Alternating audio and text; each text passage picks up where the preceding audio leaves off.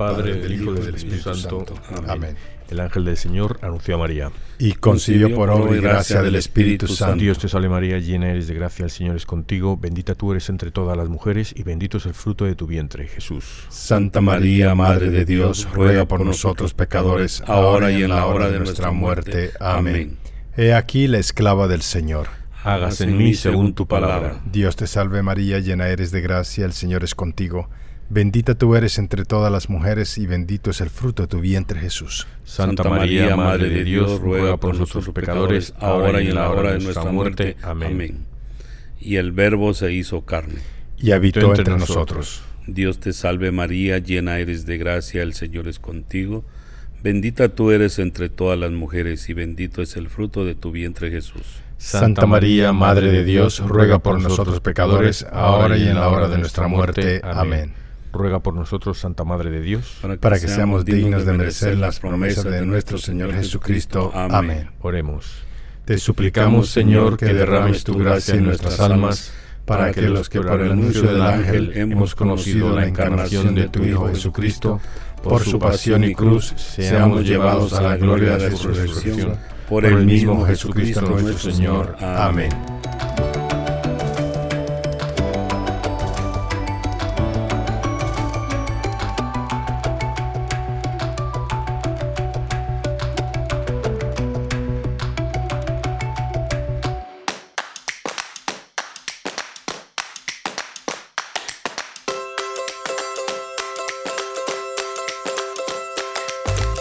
Bienvenidos todos a Arrepentidos, Conversos, Testigos, un programa católico sobre Pedros, Bonfilios, Restitutas, Pantagatos y otros pecadores empedernidos. Bienvenidos todos, feliz lunes, aquí estamos, Iltrudio. Hola, ¿cómo estamos? Catalino. Buenas tardes, ¿cómo están? Y un servidor, Víctor. Encantado de estar con, todos ustedes. Iltrudio, por favor, ¿a qué santos honramos hoy? Bueno, vamos a darle a ver si no me voy demasiado rápido. Rapidito, que tenemos prisa. Que tenemos prisa San Erasto de Corinto. No, te has, saltado uno ya directamente. Ya me salté uno. Oh, San Austindo, San Erasto de Corinto, San Jorge Preca, San Simeón de Mantua, Santa, Santa Bartolomea, Capitanio Beata, oh, oh, Santa Bartolomea Capitanio, Beata Camila Gentili, Beata María Margarita y compañeras Beato Andrés de Fu, Yen, Beato Guillermo Webster, Beato Hugo de Actis, Beato Jorge Swallower, Beato Juan Ingram, Beato Tito Brandsma.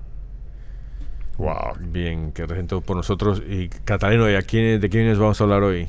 Ah, hoy nos tocan San Joaquín y Santa Ana, los padres de la Virgen María, nuestros abuelos. Sí, nuestros abuelitos. Oye, que nunca, no, lo pensamos nunca. ¿eh? Ah, tenemos abuelos. Yo estoy pensando ahora, cuando antes de empezar el programa, digo, y los nietos van siempre al abuelito para que le dé el chocolatito y las galletas, ¿no? Entonces teníamos por que saltarnos a Jesús y a María, ir directamente a los abuelos, ¿no?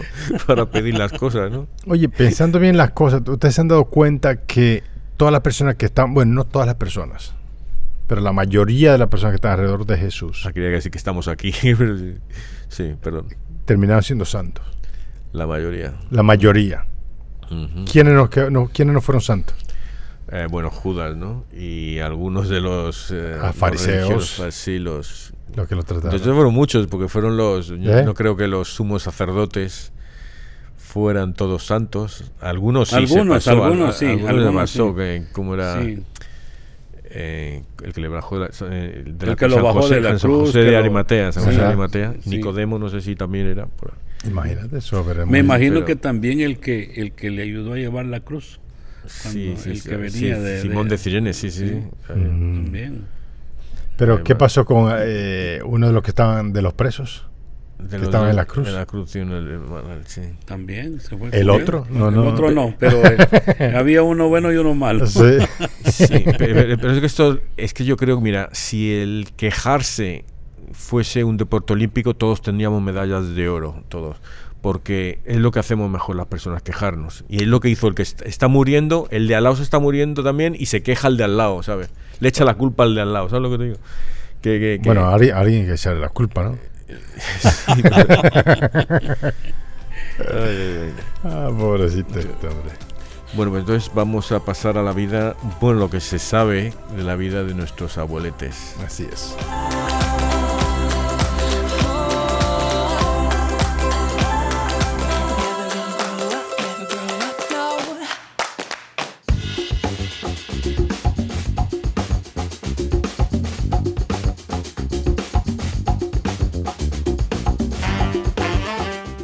Primero hay que decir que no existe nada, ningún escrito histórico eh, fehaciente sobre la vida de San Joaquín y Santana. Se sabe por tradición que eran los padres de la Virgen y por eso a, Santana se le honraba, bueno, en el siglo VI ya tenía una basílica en Constantinopla, o sea, desde los principios. A Santana. Sí, a San Joaquín empieza más tarde la, la, la veneración de San, San Joaquín. Em, dicen que eh, ahí cuenta que, hay escrito en el protoevangelio de Santiago. Ahí, hablan de, que los vecinos se burlaban de él, de, Joaquín, porque no tenía hijos, ¿no? Pero. Y que él se retiró 40 días al desierto a orar y ayunar, ¿no? En tanto que Ana, que, el nombre significa gracia, el nombre de Ana, eh, ella se quejaba y se lamentaba. Eh, entonces un ángel se le apareció y le dijo, Ana, el Señor ha escuchado tu oración, concebirás y darás a luz. Del fruto de tu vientre se hablará en todo el mundo. Y por supuesto nació María y esto se parece también mucho a la, a la, a la concepción y el nacimiento de Samuel, cuya madre se llamaba también Ana, el profeta Samuel, ¿no? en el libro de Reyes. Eh, que los primeros padres al parecer veían mucha, mucha relación entre, entre esto, el, profeta Samuel y, María, ¿no? El, los nacimientos de los dos. Sí, pero esto, ah. esto, también tiene un parecido es a la anunciación. O sea, sí, también. Eh, o sea, los ángeles se le aparecieron a Ana para decirle que iba, que iba a dar a luz. Hmm. Y también, es casi una, hay mucha similitud entre, entre los dos. O sea que también es, aunque no es, no es Dios, pero es también un milagro grande. ¿Verdad que sí que se le haya parecido también para... No, es que eh, tiene que ser la madre de Jesús. Eh, Jesús, Dios, no nació por mi madre o la tuya. o la Él nació por la Virgen María porque era la, la mujer por mucho que querramos a nuestras madres, ellas no, no son dignas de, tener al hijo, al hijo de Dios, ¿sabes? Es ya, eh, eh, María sí, María sí. Entonces, eso es lo que le dimos a, Joaquín y Ana, eh, San Juan Damasceno y todos los padres de la iglesia veían en los padres de María el eslabón entre el Antiguo y el Nuevo Testamento, ¿no? Y, y nada, entonces, que es algo que, yo, a mí, yo lo veo muy bien porque yo viví con mis abuelos. Yo, yo viví varios años en mi juventud con mis abuelos. Entonces, para mí la figura de los abuelos es una figura muy importante. Y entonces siempre cuando... Ya hace muchísimos años que me di cuenta dónde estos son mis abuelos, los padres Joaquín y Ana. O sea que tengo que aprovecharme aquí. You know. Y no es que les tenga mucha devoción, tendría que tener más, pero que, que los llamo abuelos cuando rezo, ¿sabes? Y saben ustedes que Santa Ana y, San Joaquín son los santos patronos de todos los abuelos del mundo. Dice que fueron las personas de profunda fe y confianza en Dios y los encargados de educar en el camino de la fe a su hija María, alimentando en ella el amor hacia el Creador y preparándola para su misión. Imagínense, eso es tremendo, va, porque ya Dios tiene todo ya preparado. Planeado, ya es todo planeado. sí, Nomás que, ah, digo yo, hay que dejarse llevar y por lo que Dios le manda a uno. No hay que uno que, por nada, sino que yo siempre tengo aquello que si hoy amanecí enfermo, Él quería que yo estuviera enfermo ese día, porque tal vez algo me iba a pasar en la calle. Entonces tengo que entrar en, en, acuerdo con, con, Dios y, bueno, me quedo en la casa. ¿verdad? No, no negar, ay, ahora voy a perder, no voy a ganar nada, pero, pero es Dios el que le marca a uno su vida. Entonces, hay que eh, y viene desde como dice va esto viene por tradición porque no está nada escrito en la Biblia sobre sobre estos dos personajes pero esto, esto trae a, colación que nosotros tenemos que, que seguir las órdenes de, Dios, pues tal como nos las marca, ¿verdad? Porque así es, y, qué bueno que ellos fueron escogidos, y, y, me imagino que nosotros también somos, como somos hijos de Dios, eh, somos escogidos para cada misión.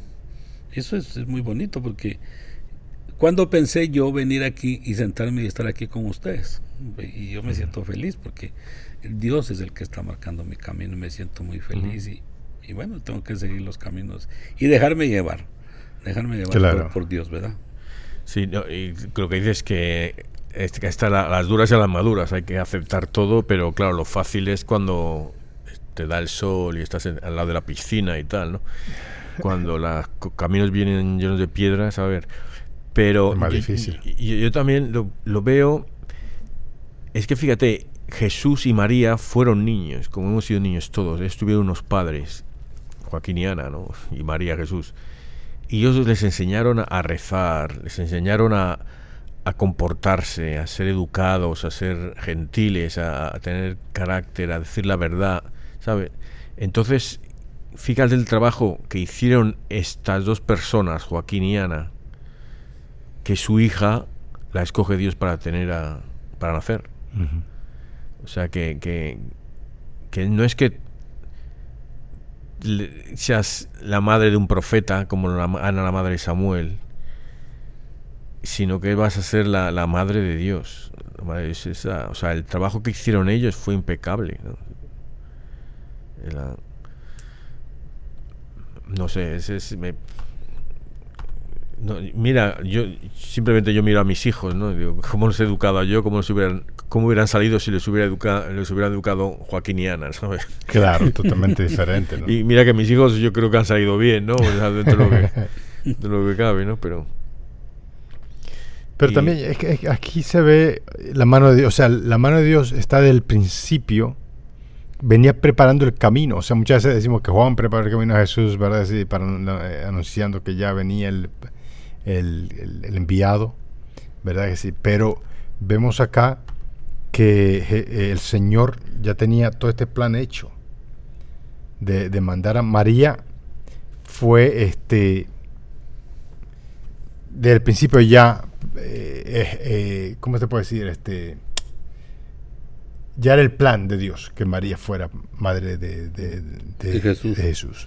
Sí, porque yo creo que él ya lo tiene todo. Y, como él es el creador de todo, entonces él no se equivoca en nada. Él, por eso dice que es, tremendo, Dios es tremendo, en el sentido de que él es el creador de todo, él no necesita construir algo, hágase y se hace. Entonces, él ya desde, desde tiempos remotos él venía preparando, educó a, a San Joaquín y a Santa Ana, y ellos Em, empezaron a trabajar con María, a su educación, para que ella fuera una persona que se merecía que Dios la escogiera para ser la, la mamá de su hijo. Claro. Entonces ya eso ya es una cosa bien, bien increíble que solo Dios lo puede hacer.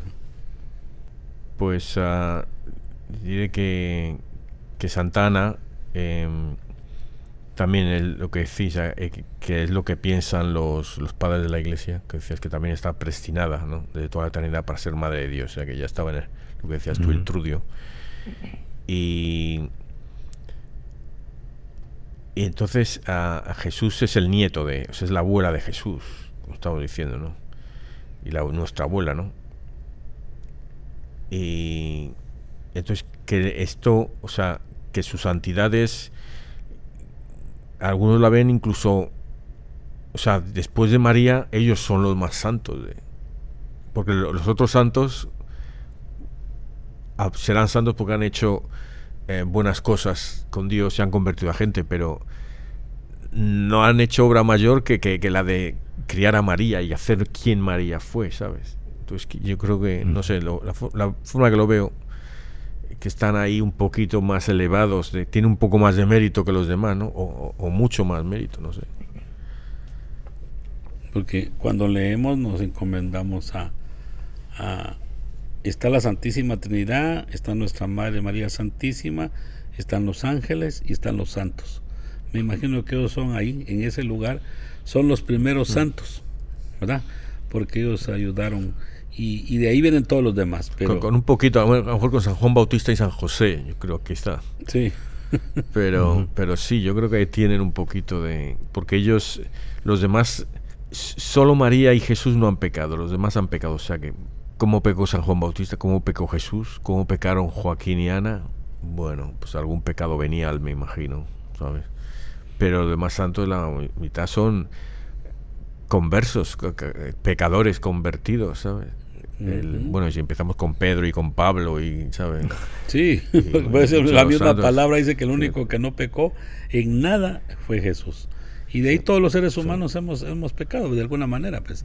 Y ahí vamos este, en el camino hacia Dios.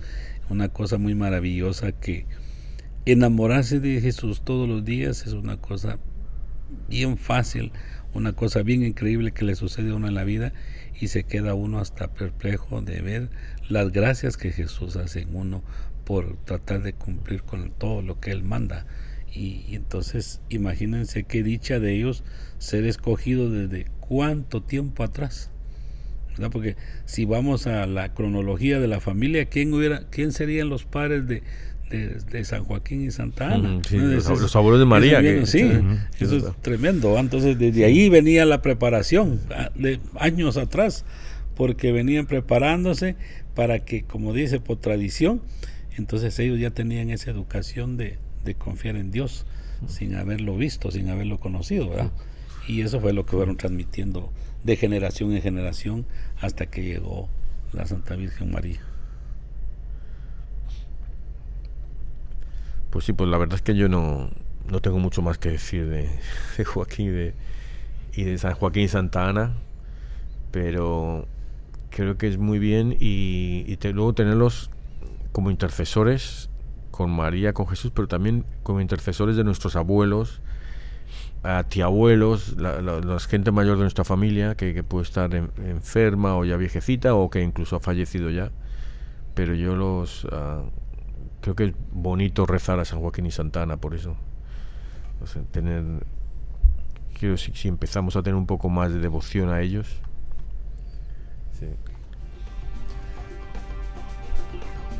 Y luego, la, luego ya les, les vamos a, rezar al final la oración para ellos.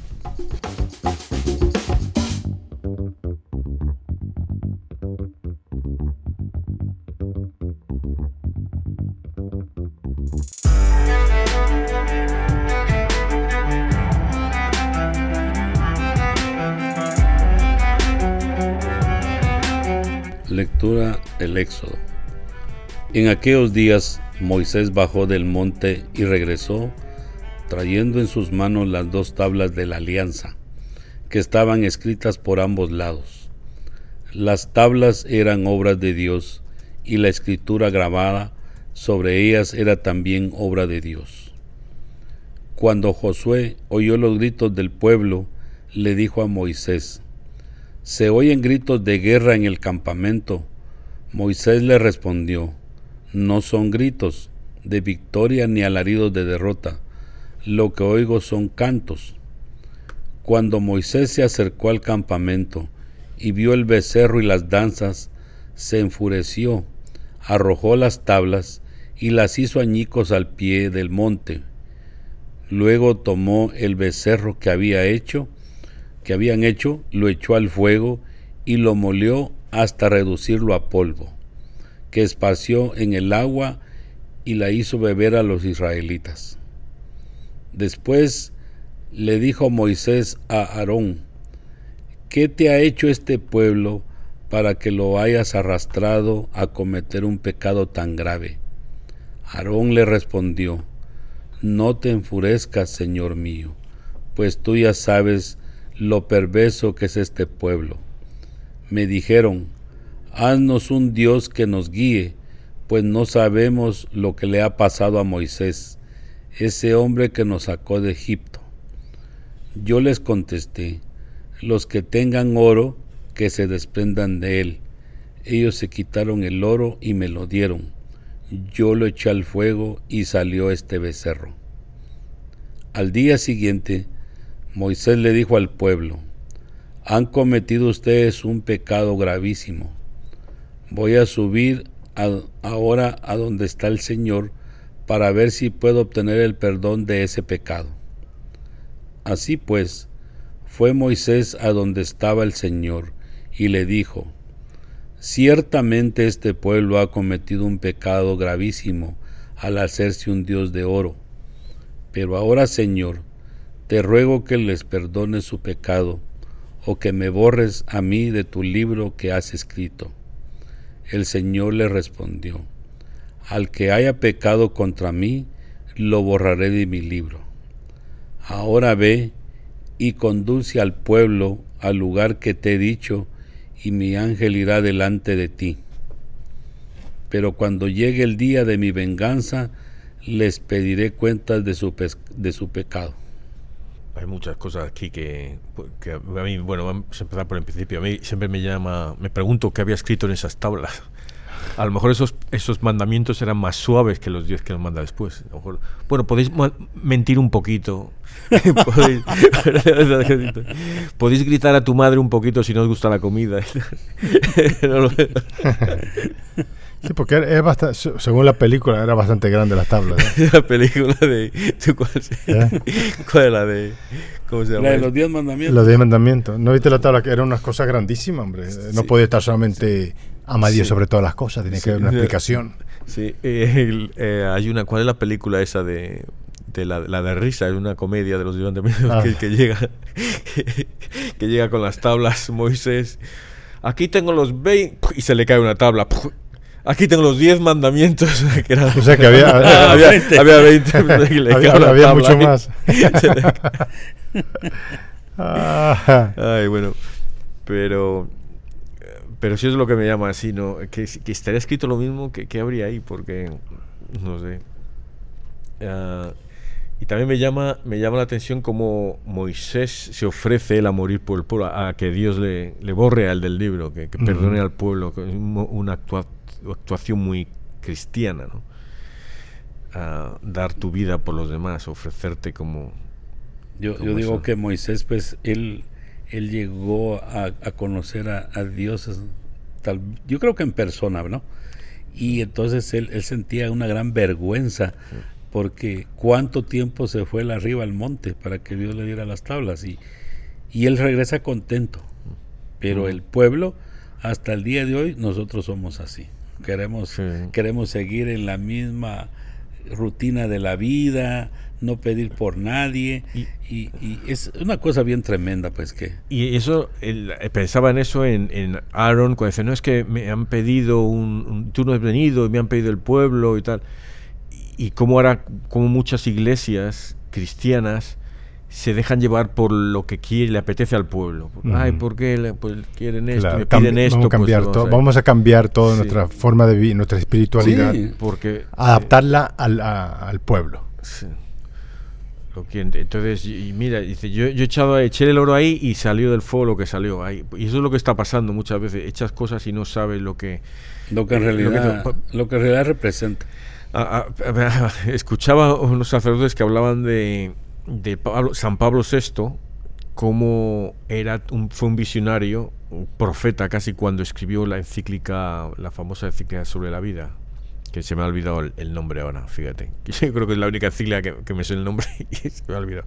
Pero en ella hablaba, la escribió en los años 60 cuando venían la liberación sexual. ¿quién, la escribió? Pablo VI, el, Papa San Pablo VI el, la violación social, el aborto, la, la, pero era sobre todo, había, era la, la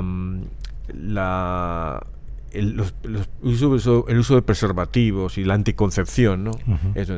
y entonces él dijo todo lo que iba a pasar, dijo, estas cosas lo que van a traer es, y es lo que trajo, eh, homosexualidad y bueno, ya ni, ni transgéneros, eh, divorcios sobre todo, dijo, va a traer muchos divorcios, abortos, va a traer, o sea, él, él, él, él lo, lo, vio, fue un visionario ahí viendo eso, ¿no? Y es, y es, es, el, es el, el, el, ¿cómo se, el, el becerro que está saliendo del fuego.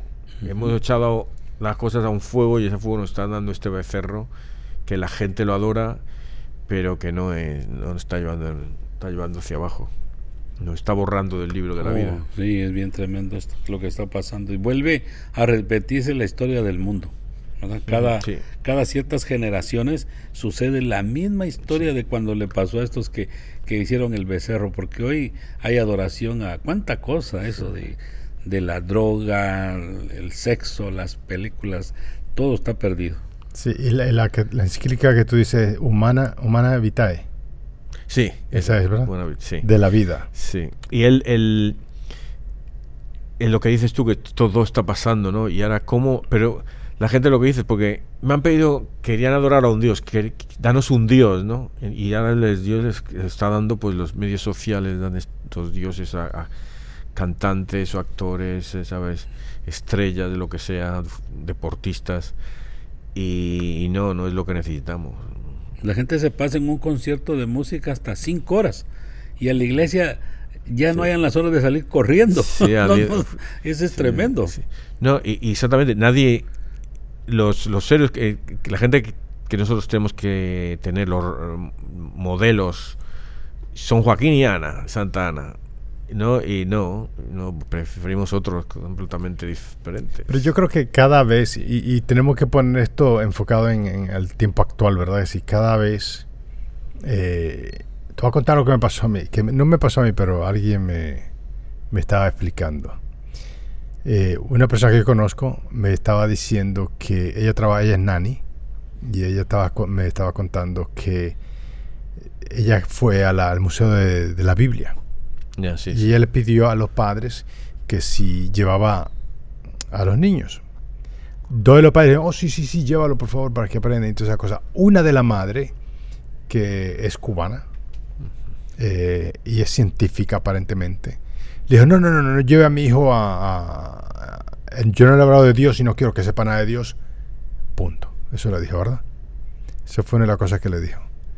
Pero también en otra ocasión, y, y ojalá que no escuche esto para que vean cuál- quién es. En otra ocasión, el niñito de dos años le había dicho que tenía un amiguito, ¿verdad que sí? Y ella, el muchachito, en una de esas dijo, ay, yo, yo me quiero casar con, con, con Luis. Y ella le dijo, oh, eh", y esta nani le dijo, no, tú no puedes hacer eso, ¿verdad? Porque tú me entiendes, tengo una novia. Y, eh, y la mamá le dijo, no, no, déjalo, porque él puede escoger con quién se, pueda, que, se- que se quiera casar. O sea, por una parte, no le vamos a enseñar de Dios, para que no confundirlo. Pero le estamos diciendo por otra parte que sí que se puede casar con un hombre. Tremendo. O sea, verdad está- ve- ve, o sea, hay- hay- el, el mundo está tan confundido, ¿verdad? Es decir, para que diga una cosa como esa y después diga otra barbaridad como la otra, ¿no? De, Sí. no, es una... es Dejan una- a Dios a último, Sí, en último sí, lugar. sí. Primero No, yo, no, yo considero que hay mucha gente que han, se han, arra- han arrancado a Dios de su vida, Claro, ¿verdad? sí. Eso es lo que ha pasado. Porque si no les hace el favor en el momento, ah, Dios no existe, ni me ayudó, aquí estoy bien mal. Sí. Entonces, como si, si no hacemos un- una, una penitencia, no estamos en contacto con Dios todos los días, sino que lo dejamos en último lugar. Vamos al campo, jugamos, vamos a la fiesta y, y- y a la iglesia, ahí después voy. Claro. Pero cuando necesitan, ellos quieren que Dios les en ese momento les haga el, el milagro. Y, y Dios dice, bueno, si tú me has dejado en último lugar, te voy a dar en el último de la fila. Y eso le enoja y, y se van para otro lugar. Sí, pero también yo creo, también yo creo que, que Dios no es para pedirle, ¿no? No, Para no es- agradecerle. no- no, es para agradecerle. Pero eso no lo entiende la mayoría de las personas. Eso. Y el Señor nos va a dar lo que nosotros, no- el Señor va, a- nos va a dar, nos va a dar a nosotros lo que nosotros necesitamos, No de más. no de más. So. Sí, eh, es, es, es, es muy difícil, primero porque es la, la- la educación católica cristiana está muy... no es como en nuestra época, no es como en nuestra época, que íbamos a un colegio católico o lo que fuera. Ahora no, ahora incluso vas a un, poli- un colegio católico y ya no sabes si es católico. Es Claro. vas a un colegio, yo hay en España hay una educación concertada y no, no sé exactamente cómo, cómo es, pero yo todos los colegios que voy que eran católicos es una educación concertada y ya no hay ni hermano ni monja nada. A lo mejor viven en el edificio de al lado porque, ¿sabes? No lo han vendido. Pero, pero lo llevan los profesores y a saber. Y encima el gobierno, pues claro, ahora es un gobierno de izquierdas, pues quiere quitar la educación, la, quita la parta y la, ¿sabes? Eh, la educación religiosa. Entonces es, muy difícil para los chicos, tienen que ir a la parroquia y, y ¿quién tiene que mandarles a la parroquia? San Joaquín y Santa Ana, ¿sabes? Los abuelos, los padres, ¿sabes? Sí, pero si los abuelos padres tampoco han ido, ¿quién los va a mandar? Claro. Entonces estamos, el problema es mal ahora, dentro de dos generaciones va a ser, va a ser peor. E, en España las iglesias, yo cuando fui digo, estaban vacías primero unos años y luego estaban llenas, pero eran gente que venía inmigrantes de Sudamérica o de Centroamérica, lo que había, o sea, es la, la, esperanza, está en Centroamérica, en África, en Asia. Lo que es Europa y el norte de América es un... Es, y es verdad. O sea, Eso es cierto. Pasamos al Salmo. Sí. Salmo responsorial. Perdona, Señor, las culpas de tu pueblo. Perdona, Señor, las culpas de tu pueblo. En el oro se hicieron un becerro, un ídolo de oro, y lo adoraron. Cambiaron al Dios, que era su gloria, por la imagen de un buey que come pasto. Perdona, Señor, las culpas de tu pueblo. Se olvidaron del Dios que los salvó, que hizo portentos en Egipto, en la tierra de Cam, mil maravillas y en las aguas del Mar Rojo, sus prodigios. Perdona, Señor, las culpas de tu pueblo. Por eso hablaba Dios de aniquilarlos, pero Moisés, que era su elegido, se interpuso a fin de que en su cólera no fuera el Señor a destruirlos. Perdona, Señor, las culpas de tu pueblo. Eso es precisamente lo que estamos hablando ahora, ¿no? Cómo todo ha cambiado eh, y cada vez enojamos más a Dios. Esa es la verdad, porque estamos enojando. lo estamos, hasta cierto punto, yo creo que estamos ahora en una sociedad que desafía mucho a Dios. Es como el tipo este que quiere ir a y crear una colonia en, en Martes o en la Luna. ¿Verdad que sí? Hmm. Ya no sabemos qué hacer cuando se tiene que hacer, se puede hacer tanto. ¿Y cuánta necesidad en el mundo? Todo ese dinero que pueden gastar allá lo pueden usar aquí para, para que no hayan pobres, para que no haya hambre. Pero ir a poblar un lugar que es, es inhabitable, pues ese es un gran costo. Llevar oxígeno, llevar agua, sacar agua y todo eso. Claro. Pero ese es solo ellos con su con su, con su locura. Bueno, lo llamo una locura eso. Sí, eh, no sé, no sé qué pensar yo de esto. pero el, el, aquí yo creo que, que, Dios no es que nos castigue, es que nos castigamos solos, o sea, nos metemos en unos claro, eso es. unas berenjenales que no podemos salir, ¿no? Eh, ¿Sabes? La gente habla, el SIDA, oh Dios, ¿cómo permite esto? La guerra, ¿no? Dios, no, pero lo, han creado los hombres. Ya. La guerra, sí, lo que pase, ¿no?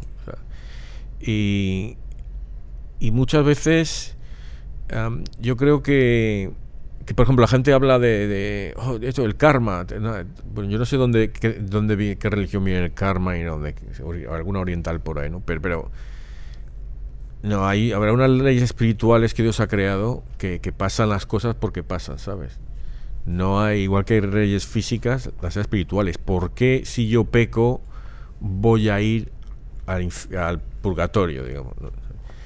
Pero si me confieso, ya no, ya voy al cielo, ¿no? Porque hay unas leyes espirituales que nosotros eh, no entendemos bien, aunque las expresemos verbalmente de alguna forma, ¿no? ¿Por qué cae el hombre, por qué gravedad y uno se cae de un quinto piso al suelo? Bueno, porque hay gravedad. No sabes, nadie sabe realmente cómo existe la gravedad y por qué. Eh, se la explicarán porque los cuerpos se atraen, las masas, lo que sea, pero nadie realmente sabe por qué existe la gravedad, cómo se formó, yo qué sé.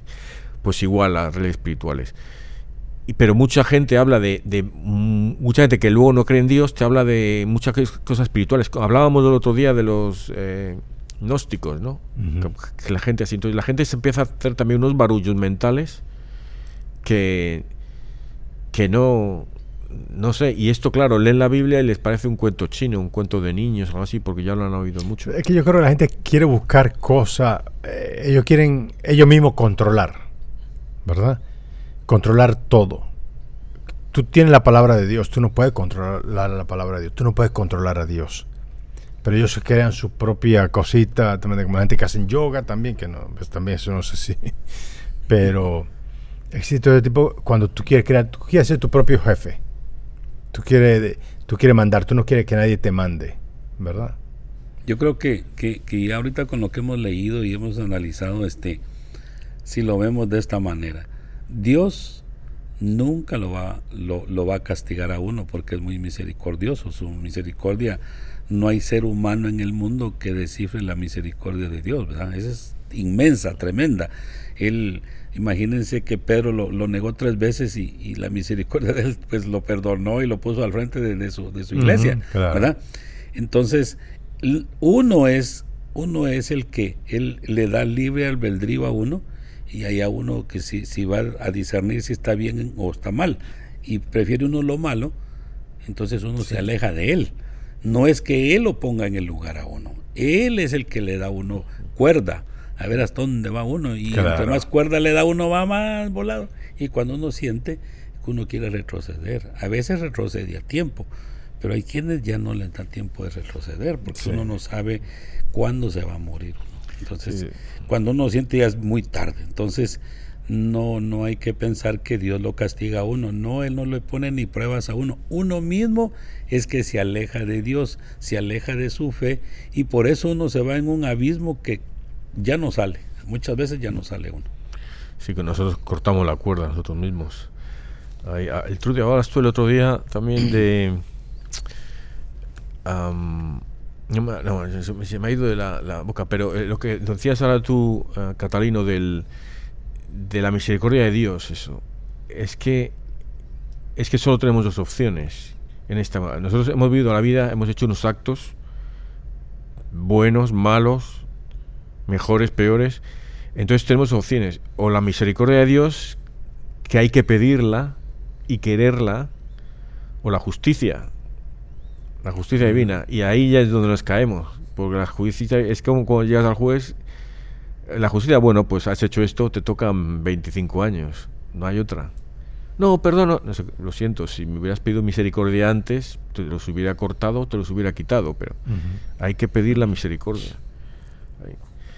Y bueno, yo vuelvo a decir que la gente rece la coronilla de la Divina Misericordia y que se lea la, el diario de Santa Faustina. Sí, claro. Voy a dar yo ese martillo le seguir golpeando. Todos los días a las 3 de la tarde la Divina Misericordia para alcanzar la, la, gracia de Dios. Sí, bueno, Evangelio según San Mateo. En aquel tiempo Jesús propuso esta otra parábola a la muchedumbre. El reino de los cielos es semejante a la semilla de mostaza que un hombre siembra en su huerto. Ciertamente es la más pequeña de todas las semillas, pero cuando crece llega a ser más grande que las hortalizas y se convierte en un arbusto, de manera que los pájaros vienen y hacen su nido en las ramas. Les dijo también otra parábola. El reino de los cielos se parece un poco a una levadura, a, un poco de levadura que tomó una mujer y la mezcló con tres medidas de harina, y toda la masa acabó por fermentar. Jesús decía a la muchedumbre todas estas cosas con parábolas, y sin parábolas nada les decía, para que se cumpliera lo que dijo el profeta. Abriré mi boca y les hablaré con parábolas, anunciaré lo que estaba oculto desde la creación del mundo. Esta creo que, le, que nos gusta la mayoría de los que nos gusta un poquito las escrituras es la de la, mostaza. Sí, sí. La de mostaza esta de que no la entendemos para nada, pero pero sí, no, no, que digo yo lo que, que, que es, nosotros el que el cielo está aquí, ¿no? Entonces lo tenemos que plantar nosotros con nuestras acciones, ¿no? Entonces un poquito que hagamos, un poquito un poquito que Joaquín y Ana, que seamos un poquito como Joaquín y Ana, vamos a sembrar un poquito para que un niño, si no salga igual que María, salga en esa dirección, ¿sabes? Pero también yo creo que, cuando yo, eh, ahora que, que, tú mencionaste esto, una de las que, se me vino a la mente es, nosotros vamos, nosotros este, hacemos catecismo y toda esa cosa, y, y es que nosotros tenemos que compartir eso, o sea, porque se nos, se nos, no, nos, dieron ese, nos dieron esa semilla a nosotros ya, ¿verdad? Porque todo, desde el momento que somos bautizados, estamos llamados a evangelizar. pasamos por esta preparación, ¿verdad? Este, este, catecismo de nosotros. De nosotros con lo aprendido, tenemos que ayudar a otra persona también. Tenemos que, que ser esa semilla que crece, ¿verdad? ¿Sí? Y hace crecer otras. Que vengan los pájaros y se pongan en, las ramas, ¿verdad? De nosotros, ¿qué nosotros hacemos como, como cristianos, como hijos de Jesús, como hijos de Dios? ¿Qué nosotros hacemos, verdad? Nosotros somos esas ramas, hemos llegado a ser ramas donde nosotros, estos, estos que necesitan, pueden venir y aterrizar y ver, ¿verdad? ¿Cómo hemos nosotros enseñado a otros de lo que hemos aprendido? Sí, aquí dice que, que dice que el reino de los cielos es semejante a la, a la semilla de mostaza que un hombre siembra en su huerto. Yo digo que el hombre que la siembra e, es, Dios, la siembra en el conocimiento de todos nosotros, como lo decía usted, ¿verdad? Sí. Tenemos que decir, eh, eh, ir, ir por el mundo propagando el Evangelio de Dios y con nuestras buenas acciones también tenemos que, que ser ejemplo para toda la gente, ¿verdad? Porque entonces cuando dice que, que vamos a, a dar, a dar bueno, la, la, semilla cuando crece da sombra, es lo que nosotros tenemos que hacer, porque dice bien claro que San Joaquín y Santa Ana, ellos le dieron sombra a la Virgen, con su educación, con todo eso, es lo que abarcaban, como cuando la gallina agarra el huevito y, y, lo protege y protege al pollito, ellos hacían lo mismo con la Virgen María. Entonces, ¿Y por qué la Virgen María se quedó embarazada con Jesús porque le cubrió la sombra de Dios. Sí. Entonces ahí digo yo que es, es eso, porque habla también de la levadura. Tenemos que ser la levadura para hacer crecer en fe a todos los seres humanos que conozcamos, hablándole bien de nuestro Señor, quién era y, y qué era lo que hacía con nuestras vidas. Me imagino yo que esto es, se refiere a este evangelio, pues. Y, y esto es uno de los una de las lecturas que, si tú ves los santos, no le tienen miedo a la muerte, le tienen ganas a la muerte porque saben que de ahí van a vivir con Dios. Nosotros tenemos que ser así, tener ganas de, oye, yo quiero morir. ¿Sabes? Quiero ir a estar con Dios. Quiero ir llegar allí, ¿no? no ¿sabes? Pero no hay que aguantar aquí. Hasta Quiero morir en 100 años.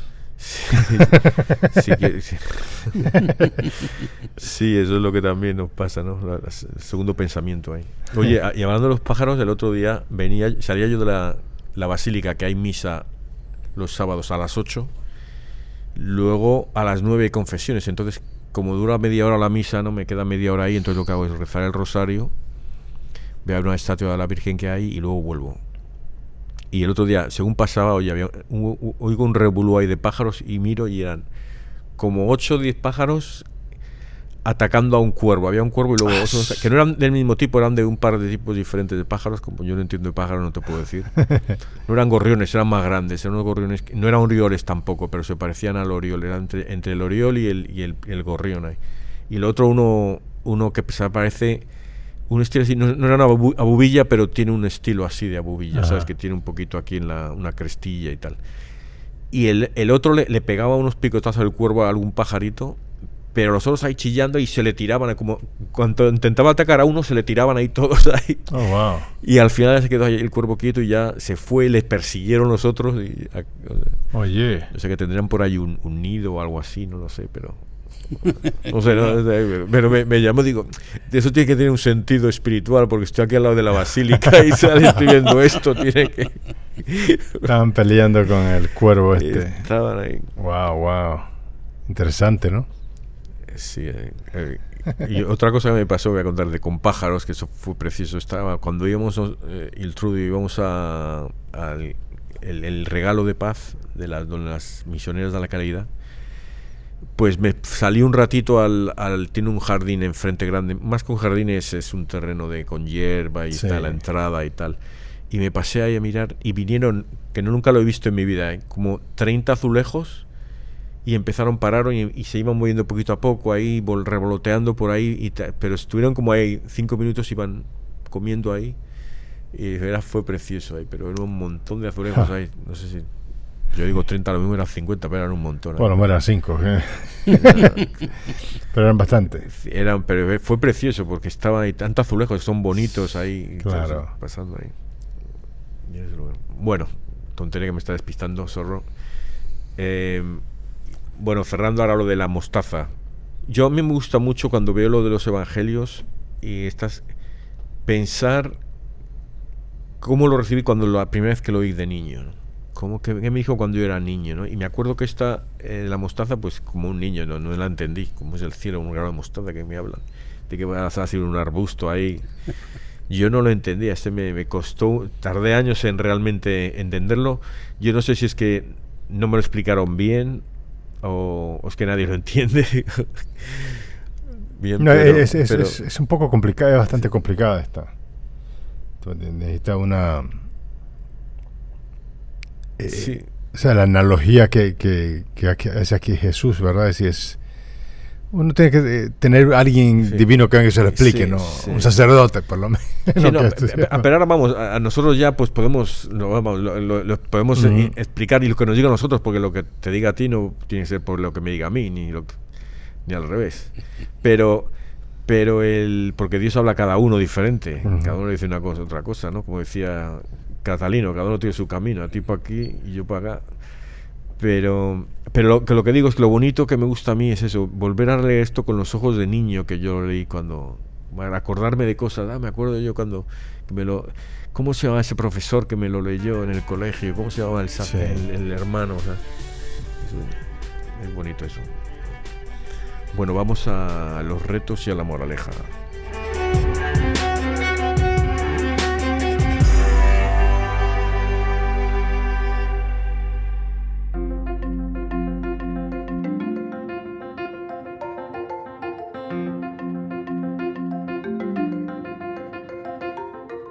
Bueno, yo creo que la moraleja, bueno, hay muchas moralejas que se pueden sacar de aquí, pero yo creo que una es que nosotros, según crecemos en nuestra vida, nos hacemos viejitos, tenemos que conseguir el espíritu de Joaquín y de Santa Ana. Y ser un poco también como Moisés, interceder por ellos, pedirle a Dios por ellos y llevarles por el camino hacia Dios, ¿sabes? E-, educarles un poco en la religión, ¿sabes? Contarles historias de la religión. Lo, A los niños les gusta mucho historias. Ayer pasaba por no sé dónde y, pensaba en Sansón y Dalila. Sansón, me, me, acordaba precisamente cuando me contaban la historia de Sansón tirando las, las columnas, ¿no? Derribándolas. Eh, yo qué sé, Adán y Eva, todo lo que, todas las historias que le pueden gustar a los niños de, de eh, leíamos el otro día lo del carro cuando pasaban los egipcios por el por el mar y, ah, para mí eso pequeño yo siempre me hace peliculitas en la mente. cosas así, ¿no? Entonces que, que, que, nos, que hay que ser un poquito, eh, pensar y entender que, somos también nosotros los que a veces tienen que bajar esas tablas al, al pueblo. Y nuestro pueblo es nuestra familia, ¿no? Nuestros amigos, que hay que, que tenemos la responsabilidad de decirles, no, ese, ese no es no es el Dios, es un becerro que no, ¿sabes? Dios está ahí en, la iglesia, la Eucaristía, ¿no? Entonces eh, hay que hacerlo y eso, con un énfasis especial en los niños, porque como lo, tú decías, ese niño que, que no va a saber quién es y, y, a lo mejor va a ser eh, homosexual porque a los dos años le hace gracia, porque ya sabes lo que yo. Claro. Y bueno, y retos, vamos a empezar hoy con Catalino. Rétanos. bueno, yo creo que el reto que tenemos todos los seres humanos es eh, los que ya somos papás y tenemos que imitar a, a San Joaquín y a Santa Ana, educar a nuestros hijos por el buen camino y aquellos que no tienen hijos, pues tienen hermanos, tienen sobrinos, algún familiar que que, ellos se preparen primero para llevar esa sabiduría de conocer a Jesús. Y, ese es el reto que les pido. Que tomémonos ese reto de ser cada día mejores seres humanos y educar y como decía la, la semillita, esa sombra que empiece a cubrir a nuestra familia para que el día de mañana pues hayamos hecho algo por cada ser humano. Acuérdense que cada alma que llevemos al redil de Dios es una gran bendición para nosotros. Excelente, hombre, excelente. Fíjate que yo casi voy por ahí, por ese lado, ¿verdad? Nosotros estamos llamados desde nuestro bautismo estamos llamados a hacer, a hacer eh, esa semilla, ¿no? Pero también este, nosotros recibimos, nosotros nos nutre, nos nutre de nosotros el catecismo. Eso es lo que hemos aprendido. Esa relación que nosotros tenemos con el Señor, pues tenemos que compartirla con los demás. Eso es lo primero que tenemos que, hacer. Tenemos que compartir este amor ah, con los demás, porque si no, no estamos haciendo crecer, no estamos dando a conocer a Dios. Así que eh, lo que yo le voy a, el desafío, el reto, es de que hablemos con, nuestros amigos, hablemos con nuestra familia. Y tal vez a veces no es hablar, es con nuestras acciones. Las acciones a veces son más importantes que hablar, porque uno puede hablar muchas cosas. Pero es, eh, eh, es la acción, el amor que tú le muestras a los demás. ¿Verdad? Y otra vez, Álvaro, siempre hablando ¿no? de lo que tenemos de hablar a las cosas, morir a las cosas pequeñas. Con esos pequeños actos de amor, tú vas a convertir y vas a sembrar en esa persona. Así que ese es el reto. Sí, es, eh, y es, es que creo que a lo mejor también de la iglesia llevaba, no sé si varias décadas o, un, siglos o yo qué sé cuántos años, que se enfocaba va más en el castigo al pecado. El, infierno es cuando lo que hay que enfocar es, como decía Catalino, la, misericordia de Dios y el, perdón, la conversión, la confesión. ¿sabe? Ver, la, confesión es un sitio, el otro día estaba en, en la iglesia y le decía al sacerdote, es, porque era la misa del domingo decía, después de misa voy a estar dando confesión decía, la confesión no es un sitio donde te van a juzgar, es donde te van a perdonar, es un sitio de misericordia, ¿no? Entonces eso es lo que tenemos que empezar a enseñar a los niños, o sea, tiene, mm. razón. Eh, eh, entonces mi reto, mi reto iba también a ir con los San Joaquín y Santa Ana y era, voy a, voy a hacer lo mismo que he dicho antes, que, que escoger a unos niños de nuestra familia y un día y la primera ocasión que tengamos y, contarles alguna historia de la Biblia, una cosa que, le gusta a los niños, una cosa bonita, una cosa eh, de... Hay tantas historias, la Biblia, es, la Biblia es una biblioteca, no es un libro, es una biblioteca, entonces coger una historia y, y, contarla, contar a lo mejor la conversión de San Pablo, a lo mejor, por ejemplo, cosas así.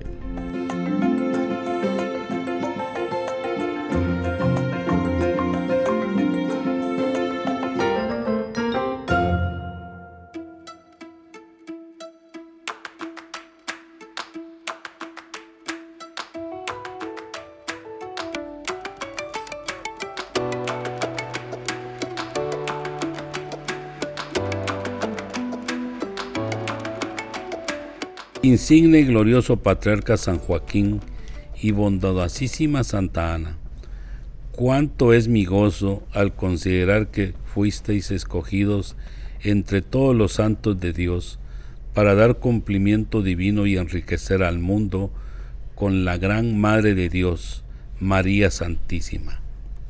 Por tan singular privilegio han llegado a tener la mayor influencia sobre ambos, madre e hijo, para conseguirnos las gracias que más necesitamos.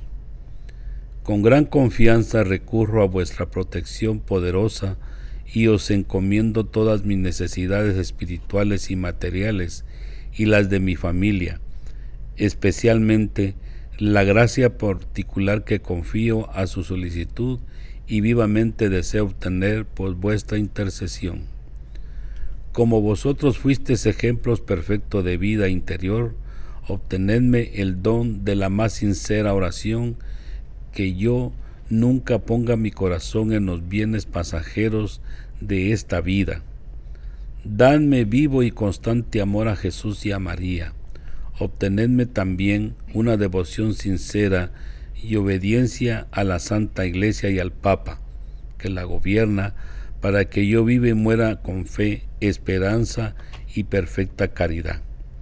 Que yo siempre invoque los santos nombres de Jesús y de María, así me salve. Santo Apóstol Santiago, a quien Cristo, camino, verdad y vida, mostró su predilección. Tú presenciaste junto a Pedro y a Juan los grandes acontecimientos de su vida y fuiste testigo de la curación de tantos enfermos que él realizó. En ti encontró la disponibilidad para beber su cáliz, siendo tú el protomártir de los apóstoles.